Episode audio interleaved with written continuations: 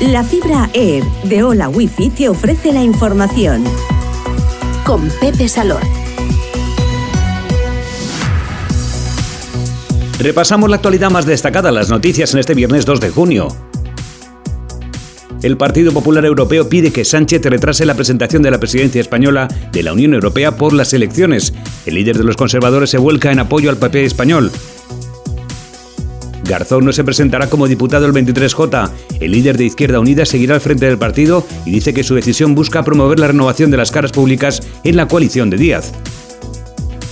Asensio, Jordi Alba, Navas y Lenormand, novedades en la lista del seleccionador Luis de la Fuente. España disputa el jueves 15 de junio su semifinal de la Liga de las Naciones contra Italia en Países Bajos.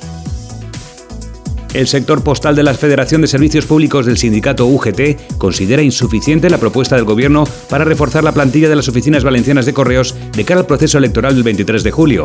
El sindicato solicita incrementar en al menos 120 contrataciones más el número de efectivos previstos para la comunidad valenciana, que podría rondar el millar de personas si se cumplen las previsiones de contratación cuenta atrás para despedir al mítico Ford Fiesta. La multinacional dejará de producir en julio el icónico modelo que comenzó a ensamblar en los 70 la planta española de Almusafes.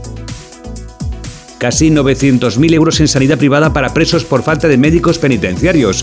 Entre enero de 2022 y el pasado abril, 20 cárceles han contratado empresas para cubrir la atención sanitaria de los reclusos. Hola Wi-Fi, velocidades de fibra, vivas donde vivas, te ha ofrecido la información.